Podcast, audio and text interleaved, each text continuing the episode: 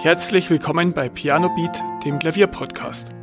Ich bin Beat Köck und ich wünsche dir viel Spaß bei der heutigen Folge.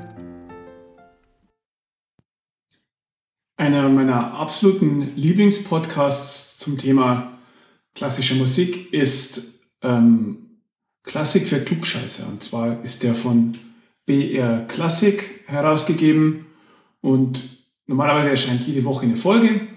Aktuell sind die beiden Hosts in Sommerpause und deswegen kommen mehrere Kurzbiografien von Komponisten.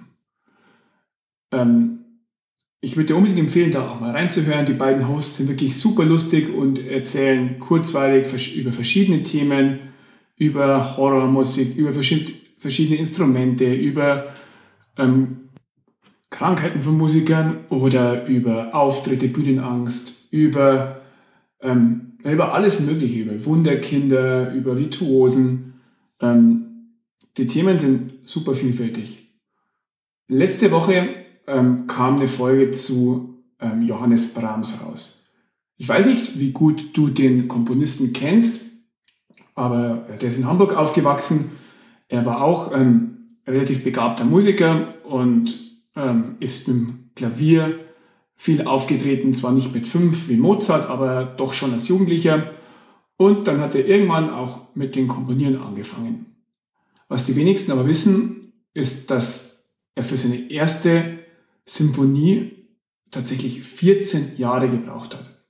Grund war nicht Faulheit oder auch nicht Einfallslosigkeit, sondern dass ähm, er immer sich an Beethoven gemessen hatte. Also zu seiner Zeit es war, glaube ich, zur zweiten Hälfte des 19. Jahrhunderts, ähm, ja, da schwebte der Schatten Beethovens über allen Komponisten, die sich an Symphonien versucht haben.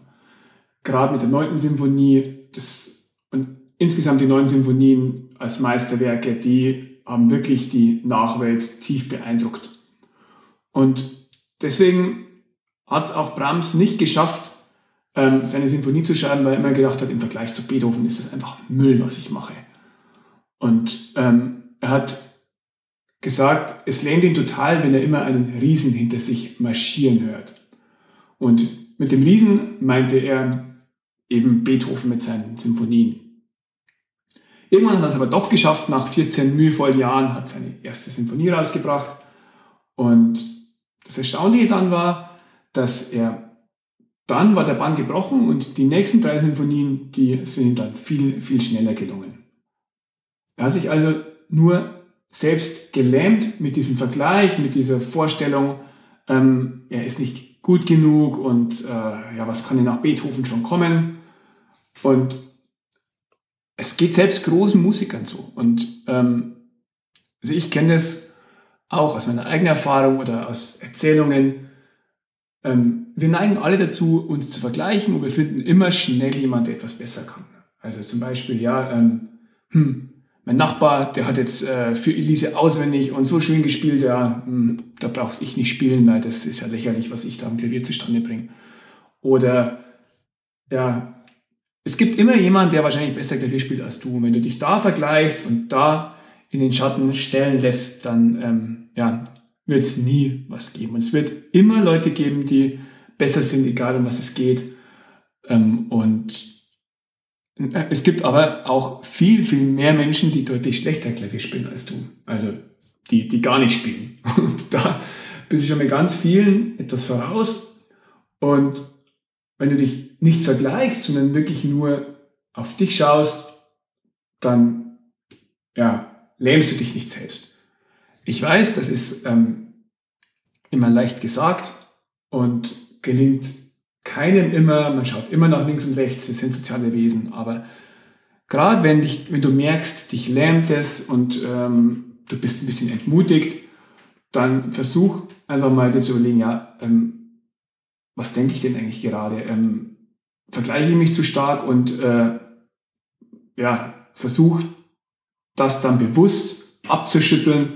Vielleicht stehst du wirklich auch auf und schüttelst dich aus und schaust dann auf dich und schaust, dass du mit all dem, was du kannst und mit deinen Fähigkeiten deinen Weg gehst am Klavier.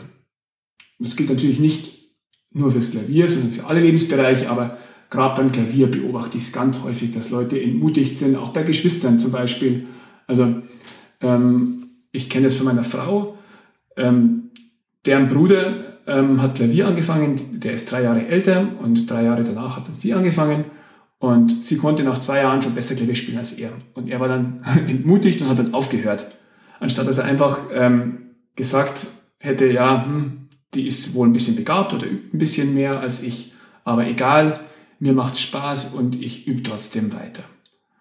Und in ganz vielen Familien, äh, im Freundes-, Kollegen-, Bekanntenkreis, ich könnte Dutzende solche Geschichten erzählen und äh, ja, wo sich Leute von irgendwelchen anderen Personen ähm, beeinflussen lassen und lähmen lassen.